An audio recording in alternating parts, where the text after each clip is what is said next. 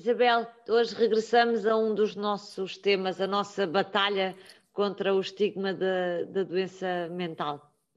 E um, eu acho que este, este tema, sobretudo neste contexto de, de, pandemia, ainda, ainda se torna mais premente. Segundo o Centro de Controlo de Doenças dos Estados Unidos, uh, estes números não são para Portugal, mas, mas a tendência é, é global. O número de pessoas com sintomas de ansiedade e depressão disparou mais de 200% em 2020. Mas mesmo fora da pandemia, Isabel, e para falar concretamente deste estigma da doença mental, eh, um, um estudo da Universidade de Memphis um, ehm, concluiu que quatro em cada cinco pessoas uh, acham que é mais difícil dizer que tem uma doença mental do que qualquer outro tipo de, de doença. Se pensarmos. Alexandra, na... nós não precisamos do estudo da Universidade de Memphis, porque sabemos-lo todos eh, por experiência própria, por experiência das pessoas à nossa volta. Eu, a sério, Alexandra, há tanta gente que, que sofre, e crianças e adolescentes, ansiedade, depressão, mania, comportamentos obsessivos, eh, tanto, tanto sofrimento que passa sem tratamento porque as pessoas ainda têm mais vergonha de dizer que têm uma que não estão bem psicologicamente, que não estão bem mentalmente.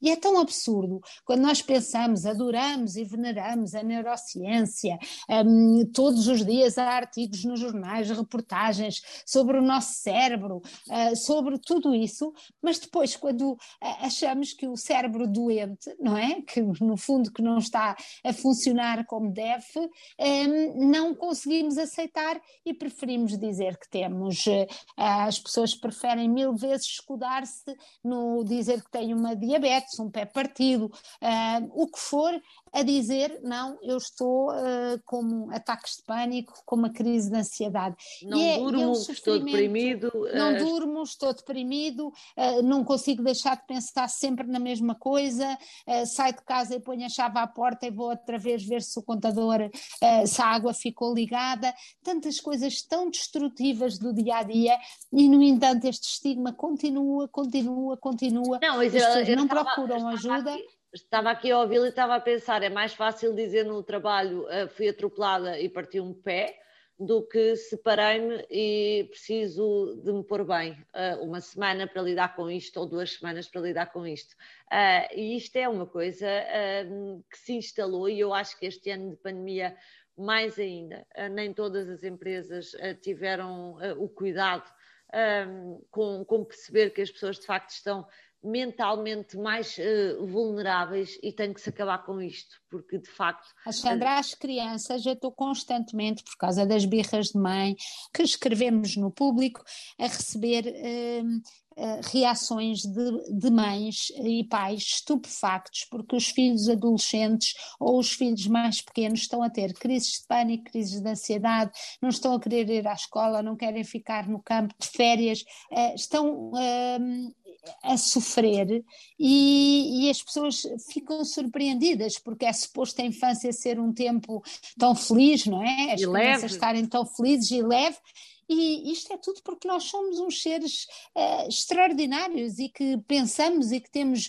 uh, cabeça e sentimentos e, e esta coisa e emoções e, e, e, se vamos ao ginásio e fazemos músculo e tentamos manter o corpo em forma, porque temos tanta dificuldade, tanta dificuldade em procurar ajuda?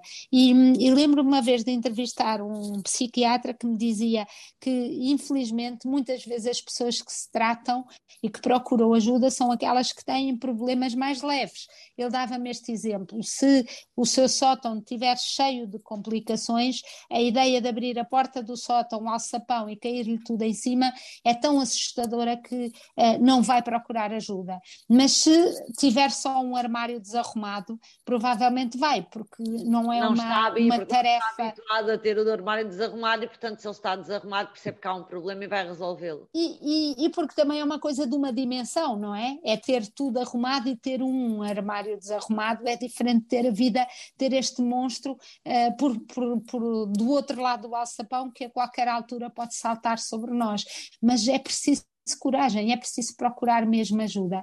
E eu acho que neste tempo de férias, muitas vezes é ao contrário, é exatamente quando a rotina para, é exatamente quando os dias não, não, não são pautados pela, por ir trabalhar e por objetivos muito concretos, que a ansiedade, muitas deste mal-estar eh, emocional eh, salta em cima de nós. E, portanto, eh, se já estamos aqui a preparar o regresso ao próximo ano letivo e ao próximo ano, para mim o ano começa sempre em setembro, as pessoas têm mesmo que se preparar para começar o ano a cuidar da sua saúde mental.